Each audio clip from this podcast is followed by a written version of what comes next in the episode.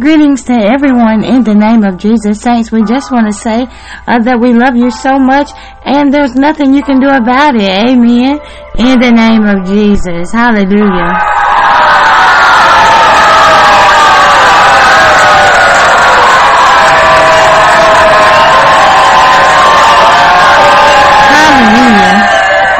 in the name of Jesus, in the name of Jesus. And so we're going to say a word of prayer. Father God, in the name of Jesus, Lord, we just thank you right now, Lord God, for waking us up, Lord God, and giving us another chance, Lord God, another chance at life on this side, Lord, in the name of Jesus.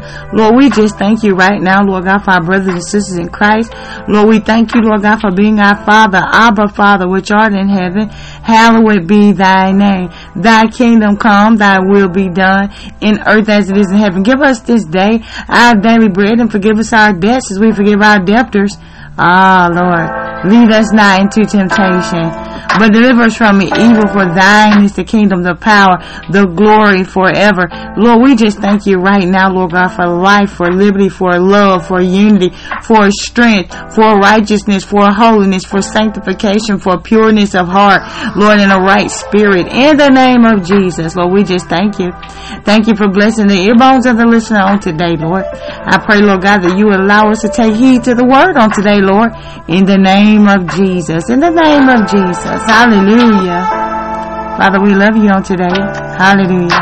In the name of Jesus, we pray. Amen. Hallelujah. In the name of Jesus, those saints, we are gonna walk on water. Hallelujah. In the name of Jesus. Now I am recording from a different device on this morning. Top of the morning to everyone. I'm recording from a different device on this morning. I pray that this device holds up. Amen. In the name of Jesus. It will. Hallelujah. Um, so we're going to walk on water. And you know that this channel is typically dealing, okay, with, uh, every now and then we're dealing with numbers. Amen. Uh, we may bring up a number that, that the Lord has been dealing with us on. Amen. Uh, we may recognize a number, a number here, a number there, a number here, a number there. Amen. Uh, every, the numbers in their seasons. Amen. The numbers in their seasons. We don't believe in the numerology. We don't believe in the astrology. We don't believe in the astronomical effect. Amen. But we do believe in Jesus Christ. Amen. And when He decides to highlight a number to us, we recognize that. Amen. Is that okay? I believe that is okay. Amen. In the name of Jesus. So the Lord gave us on today numbers. Isn't that funny? We're just talking about numbers. The Lord gave us numbers on today.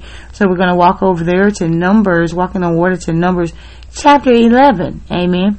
We're going to walk on water to Numbers chapter 11 and let's see uh, what the Lord is saying in the book of Numbers chapter 11. All right. I pray that you have your Bibles and you're walking on water with me. Some of you, maybe, Alright, and maybe in other countries walking on water with me.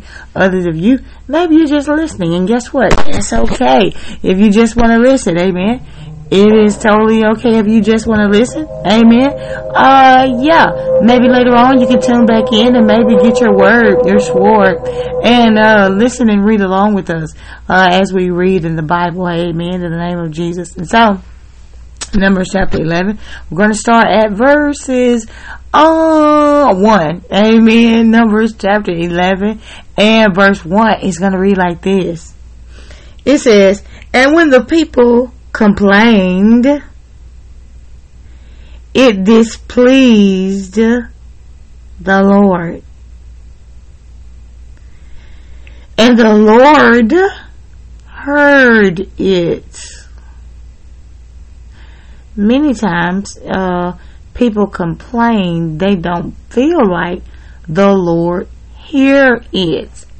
Sometimes we can go about life and we feel like the Lord only see the good that we've done. He doesn't see anything else, but He sees all of it, saints. Uh, that's why He is the proper judge. Amen. That's why He's the ultimate judge.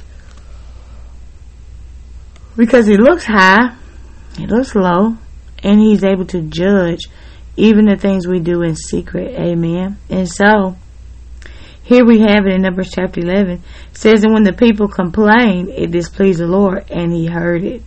He heard their complaining. He heard it, and it displeased him. Amen. It's, a, it's always good for you and I to be thankful.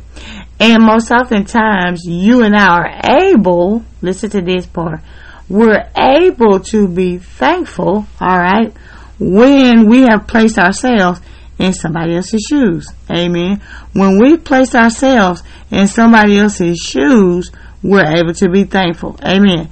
If we, get this, if we place ourselves in the shoes of the Lord, you and I will be so thankful because it's not just my prayers that the Lord have to hear, and it's not just your prayers, uh, beloved of God, that the Lord has to hear, but it's everybody's prayer in the world that chooses to pray. Uh, yeah, it is. And with that being said, you and I would be so thankful uh, to be back in our own shoes and not in the shoes of Abba. Because Abba, being supreme being, he hears he hears millions and millions and millions of prayers at one time. Listen to this. He hears millions and billions and billions of complaining at one time. All right. He hears thousands and thousands and thousands and thousands of children crying at one time. Amen. Uh, why do I say crying? Because when the children of Israel began to cry, the Lord heard them. Amen. Why did the Lord hear them when they were crying? Because He told us to address the kingdom of heaven like a child. And this is the only way we can enter. So when the children stopped complaining and started crying, they started acting like children.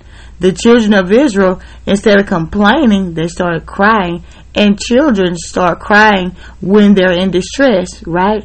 Or when something is happening to them that they can't uh, get themselves out of, or situations occur and it seems hopeless, children will cry. Amen. Grown ups will complain. Grown folks complain.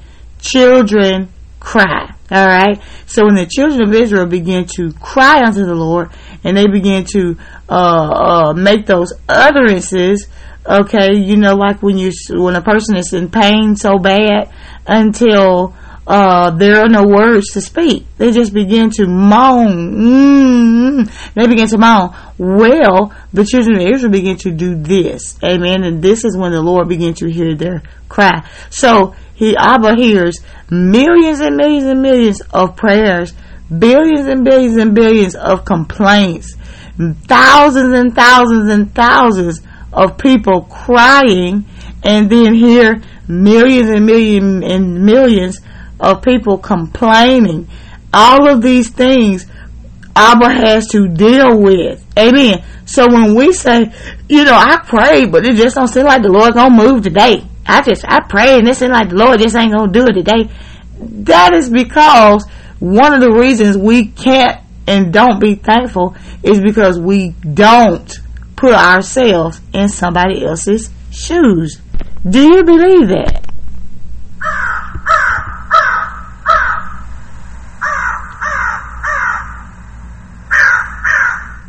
Yeah, yeah, yeah, yeah, yeah, yeah, yeah.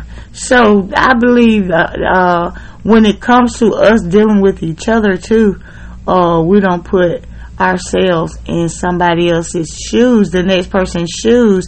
That's not to say try to wear them shoes and don't ever take them off and I'm you and you me. That devil is lie. That's witchcraft. Amen. But to have a certain amount of understanding of why this person is like they are. Amen. Why is this person like they are? Even when it comes to uh, uh, people, men women that are crossed up. All right. Sometimes we don't give an account or don't try to understand. Uh, has this person been violated? There are different types of of of homosexuals. Amen. Some homosexuals they just hey, this is great. Let's do this. And I'm, I would love to experience this and I would love to go out here and do this. I'm in charge of my own body.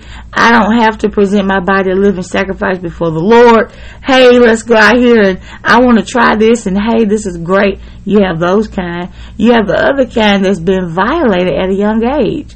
And because they've been violated, they have an inner compartment, a fragmented soul, and in the inner compartment of the fragmented soul, they place all their hurt, all their pain, okay, all of their, uh, I guess dysfunction inside of this little chamber in their, in, in their soul.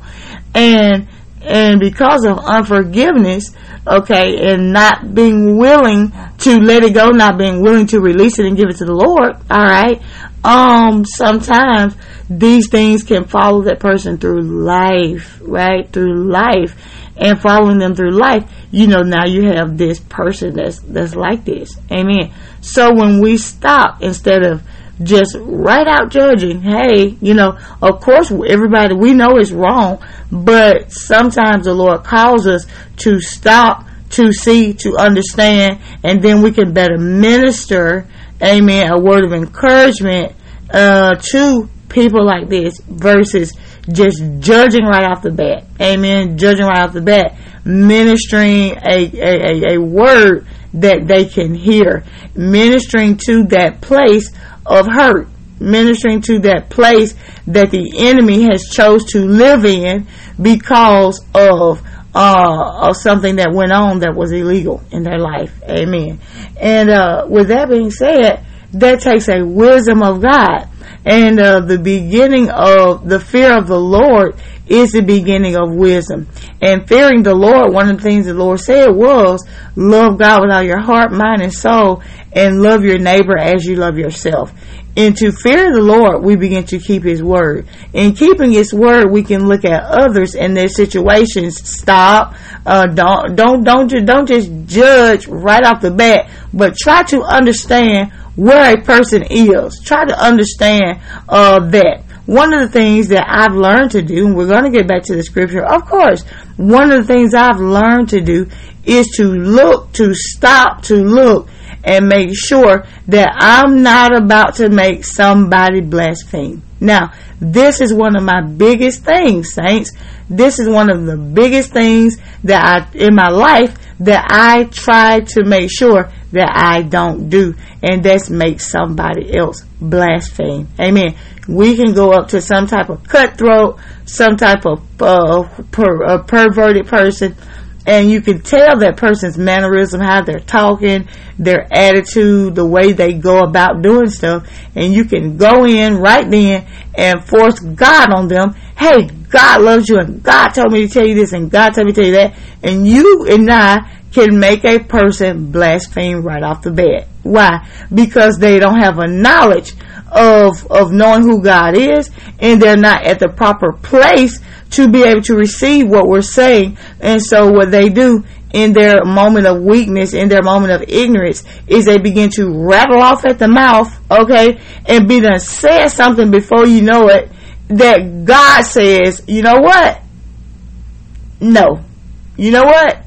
no, I don't want to. You know what I'm saying? And it's sometimes we can use wisdom. Sometimes we can use wisdom. The Lord gives us five senses in the Holy Ghost. Amen. Five senses in the Holy Ghost. And so if you go in a room with a hungry toddler, the toddler hadn't ate all day, you go in there with a bag of, um, of, uh, what you call those? cheese curls, but they're puffs. So you go in the room with a bag of a big bag of puffs, and you tell that child that child runs up to you and is already anxious, right? It hadn't ate, it's hungry. The child runs up to you, and you're like, "Go and sit down, and I'll give you some."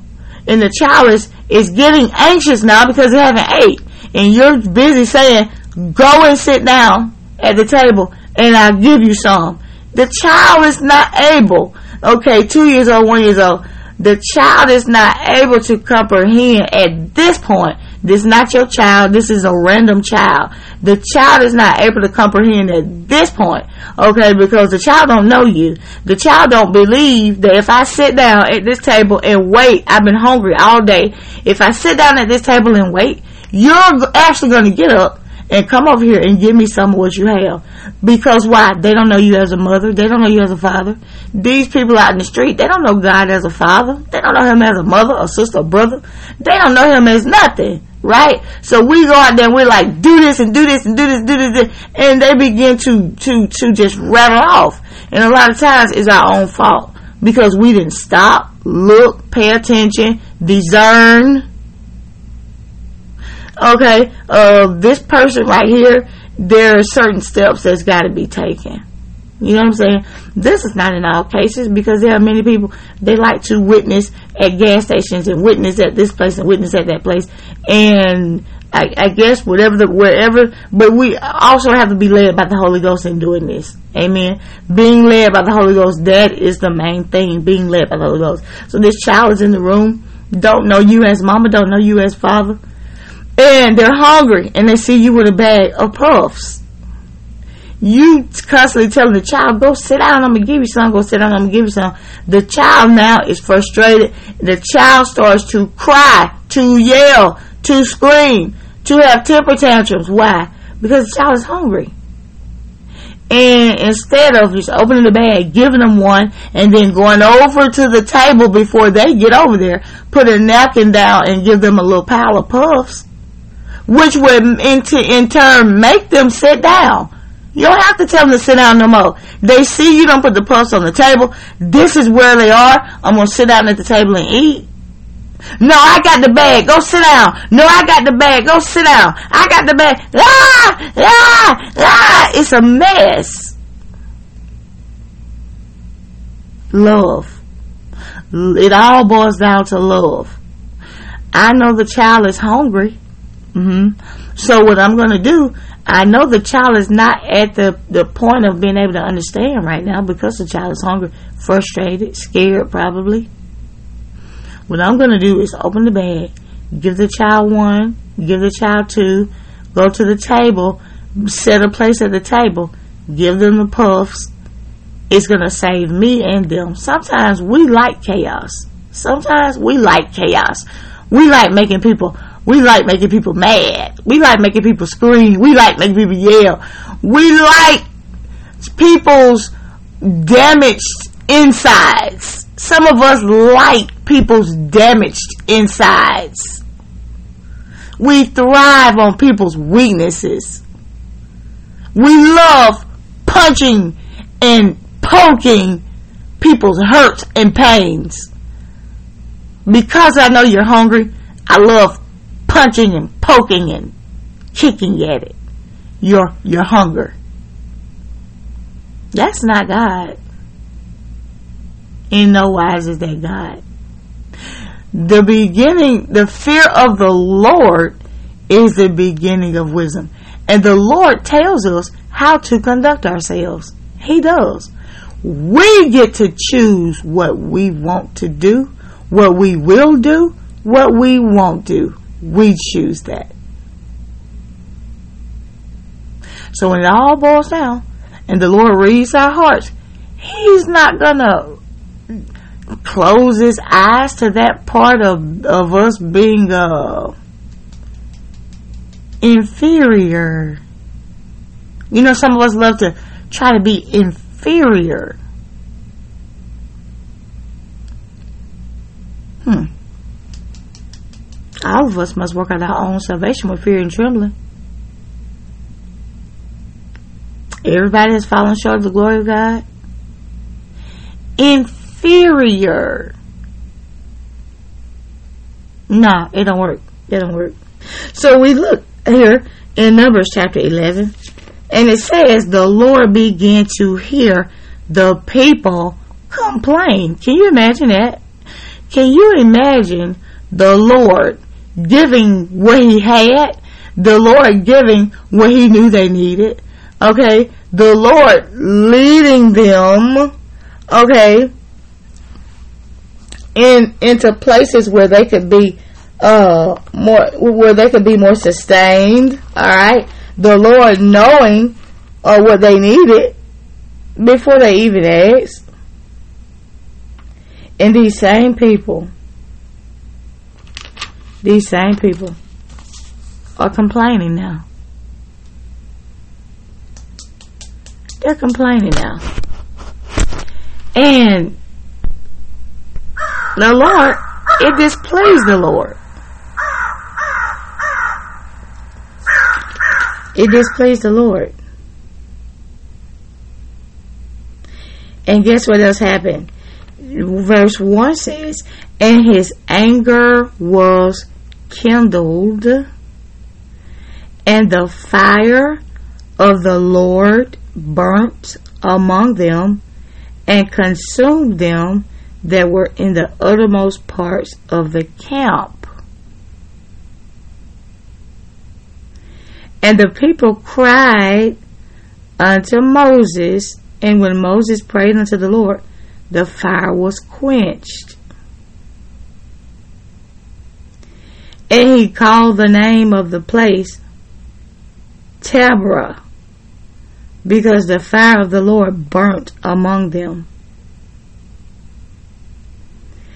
And the mixed multitude that was among them fell a lusting. So they started lusting. And the children of Israel also wept again and said, Who shall give us flesh to eat? We remember the fish which we did eat in Egypt freely, the cucumbers and the melons and the leeks and the onions and the garlic. But now our soul is dried away. So they begin to remember what they ate at a certain time in their lives. They began to remember what they ate.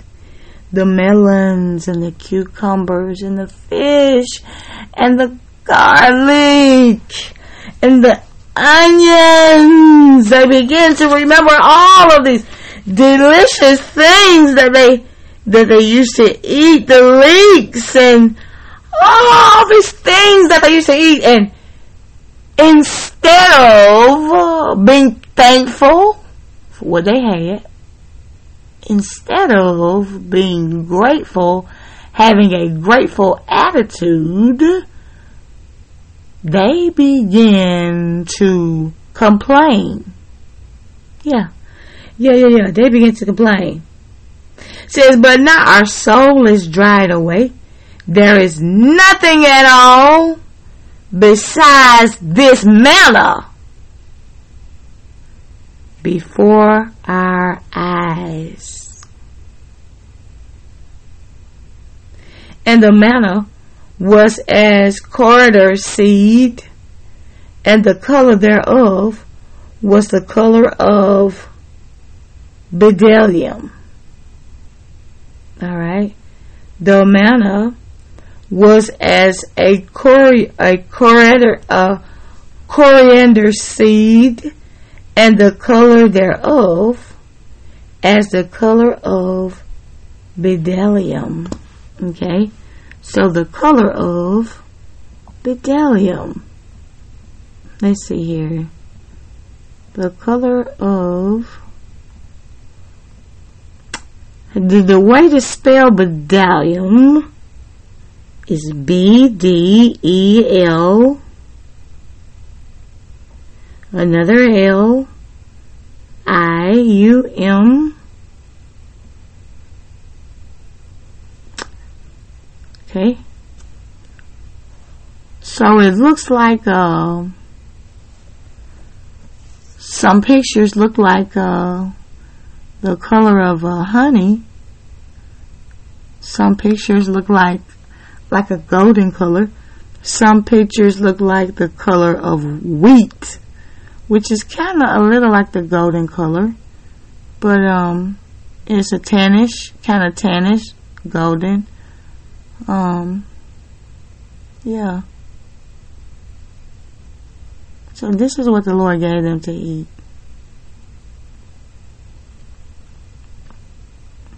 Okay. That's what I see anyways. Um, the bdellium.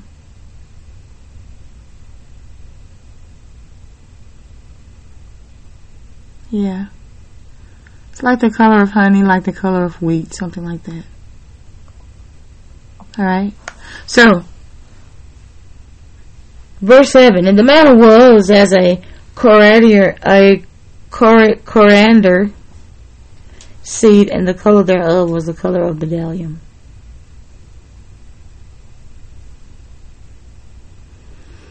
Verse 8, And the people went about and gathered it and ground it in mills or beat it in a mortar and baked it in pans and made cakes of it. And the taste of it was as the taste of fresh oil. Now, get this. What the Lord was giving them was something that had a taste of fresh oil. Verse 8. In the the parable, the five the five wise and the five foolish virgins, it was the five wise that had the oil, was it not? So the Lord here is giving them something that has a fresh taste of oil, but we're going to find out that this is not good enough. You understand? We're going to find out that they are going to be of a people that complain about what they were getting. Complaining. And when the people went about and gathered it and ground it in mills or beat it into a mortar and baked it in pans and made cakes of it, and the taste of it was as the taste of fresh oil. And when the dew fell upon the camp in the night, the manna fell upon it. And Moses heard the people weep throughout their families, every man in the door of his tent, and the anger of the Lord was kindled greatly. Moses also was displeased. Why was Moses displeased?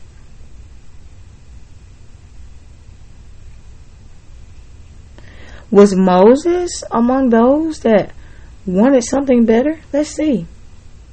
Verse 11 And Moses said unto the Lord, Wherefore hast thou afflicted thy servant? And wherefore have I not found favor in thy sight, that thou layest the burden of all these people upon me? Have I conceived all this people? Have I begotten them that thou shouldest say unto me, Carry them in thy bosom, as a nursing father beareth the sucking child, unto the land which thou swearest unto their fathers? Which should I have flesh to give unto all these people?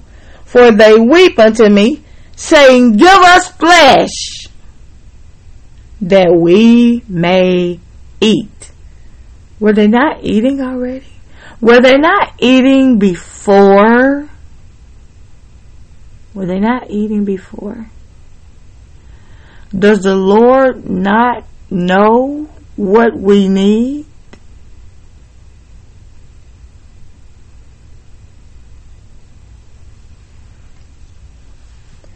I am able to bear all these people. Says I am not able to bear all these people alone because it is too heavy for me. And if thou deal thus with me, kill me, I pray thee, out of hand if I have found favor in thy sight, and let me not see my wretchedness. And the Lord said unto Moses, Gather unto me seventy men of the elders of Israel, whom thou knowest to be the elders of the people, and officers over them, and bring them unto the tabernacle of the congregation, that they may stand there with thee. So, verse 16, the Lord began to tell him, I want you. The Lord says, I want you to get me 70. Bring me 70. Alright? Um, bring me 70. And that, that you know to be the elders of the people. And officers over them, and bring them into the tabernacle of the congregation, that they may stand there with thee. And I will come down and talk with thee there, and I will take of the of the spirit which is upon thee, and will put it upon them, and they shall bear the burden of the people with thee, and thou bear it not thyself alone. And say unto the people, Sanctify yourselves against tomorrow, and ye shall eat flesh for ye have wept in the ears of the Lord, saying, Who shall give us flesh to eat? For it was well with us in Egypt. Therefore the Lord will give you flesh, and ye shall eat it.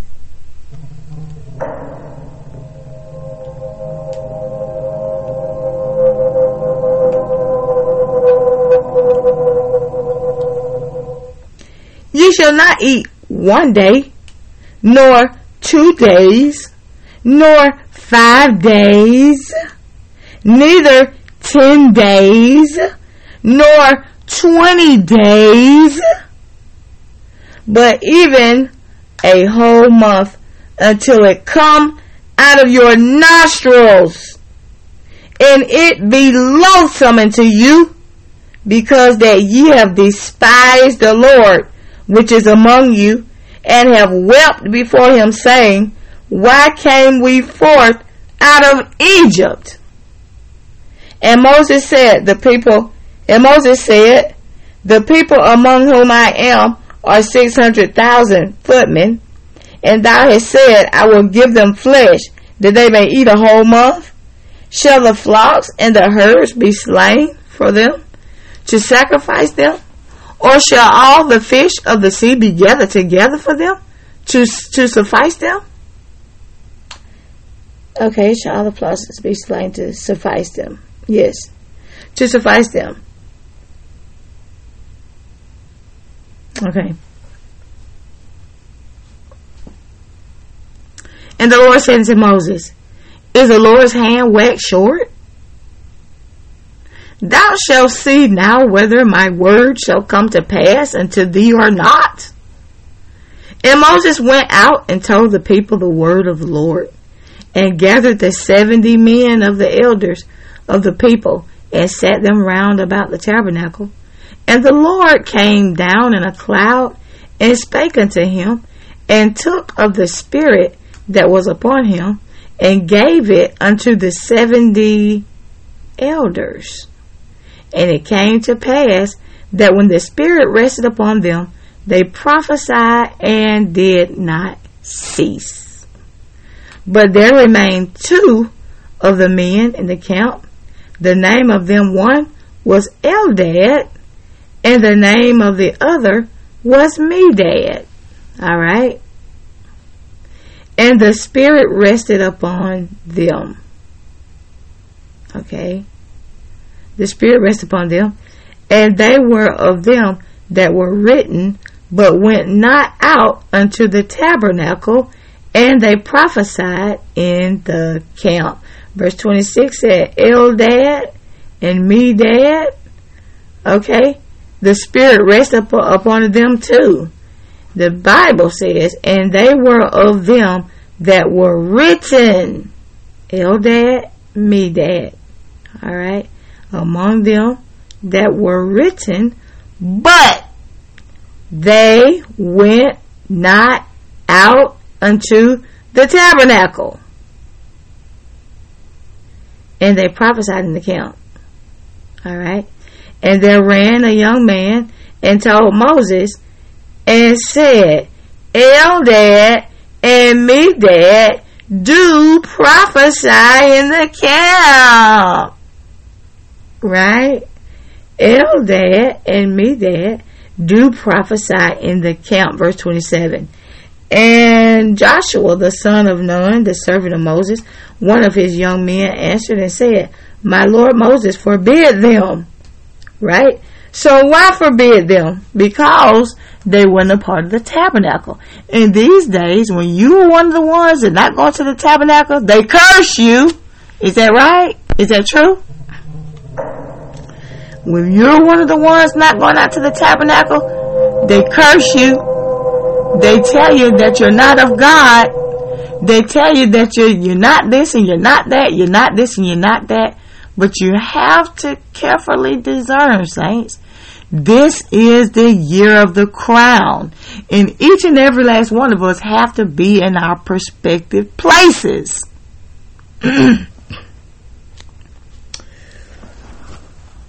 Excuse me. And Moses said unto him, envious thou for my sake? This is what Moses said. Envious thou for my sake? With God that all the Lord's people were prophets, and that the Lord would put his spirit upon them. And Moses got himself, and Moses got him into the camp, he and the elders of Israel. And there went forth a wind from the Lord and brought quails from the sea and let them fall by the camp as it were a day's journey on this side and as it were a day's journey on the other side round about the camp and as it were two cubits high upon the face of the earth. And the people stood up all that day and all that night and all the next day, and they gathered the quails. He that gathered least gathered ten hom- homers, and they spread them all abroad for themselves round about the camp. And while the flesh was yet between their teeth, ere it was chewed, the wrath of the Lord was kindled against the people, and the Lord smote the people with a very great plague. And he called the name of that place Kibroth Hattaavah, because there they buried the people that lusted. And the people journeyed from Kibroth Hattaavah unto Hazeroth and abode in Hazeroth. So what is the Lord saying into, us unto us today? Don't complain. Amen. Don't be a complainer.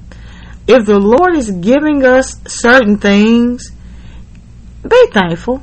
Amen. If the Lord is is taking his time, it's his time if he's taking his time to provide a certain service, if he's taking his time to give us a certain thing to eat, to give us certain bread, to give us water, if he's taking his time to do it, who are we to complain? Who are we to complain? Does not the Bible say in all things. Give thanks, for this is my will concerning you. Is that what he said? How do you see it? He told us we will not take part in the kingdom unless we begin to address it like a child. In the beginning of this scope, the Lord began to give us I would say a parable, a story about a toddler. All right. this toddler is in this room. this toddler is hungry. This toddler is not what they call choicy. Why? Well, because the toddler is truly hungry. So, when the person come in the room with the puffs, the toddler don't stand back and say, why didn't you give us, why don't you bring me greens and mashed potatoes and cornbread and a little stir fry? That's not what the,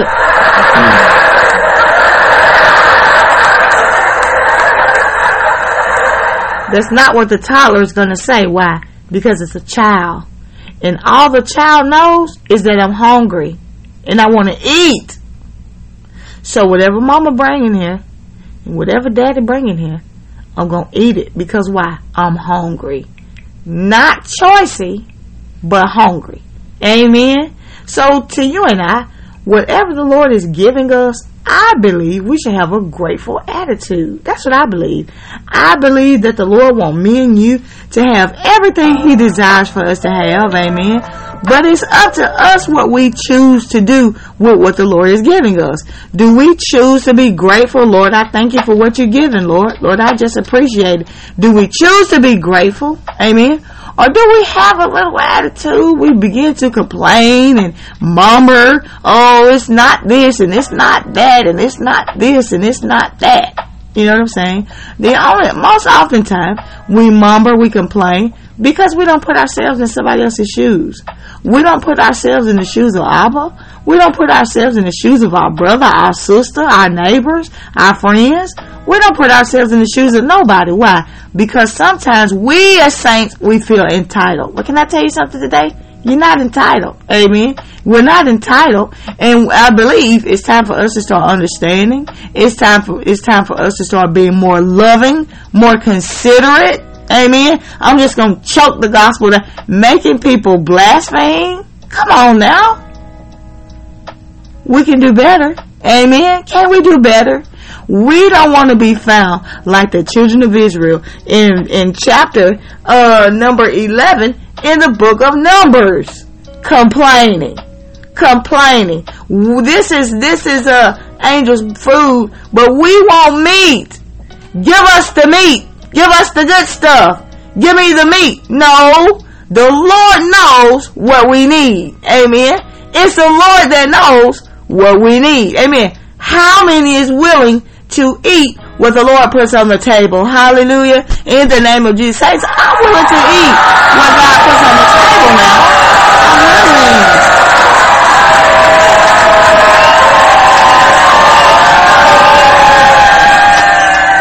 Amen. I'm willing to eat what God puts on the table. Amen. I pray that you are too. Saints, I love you so much. And until next time, be blessed.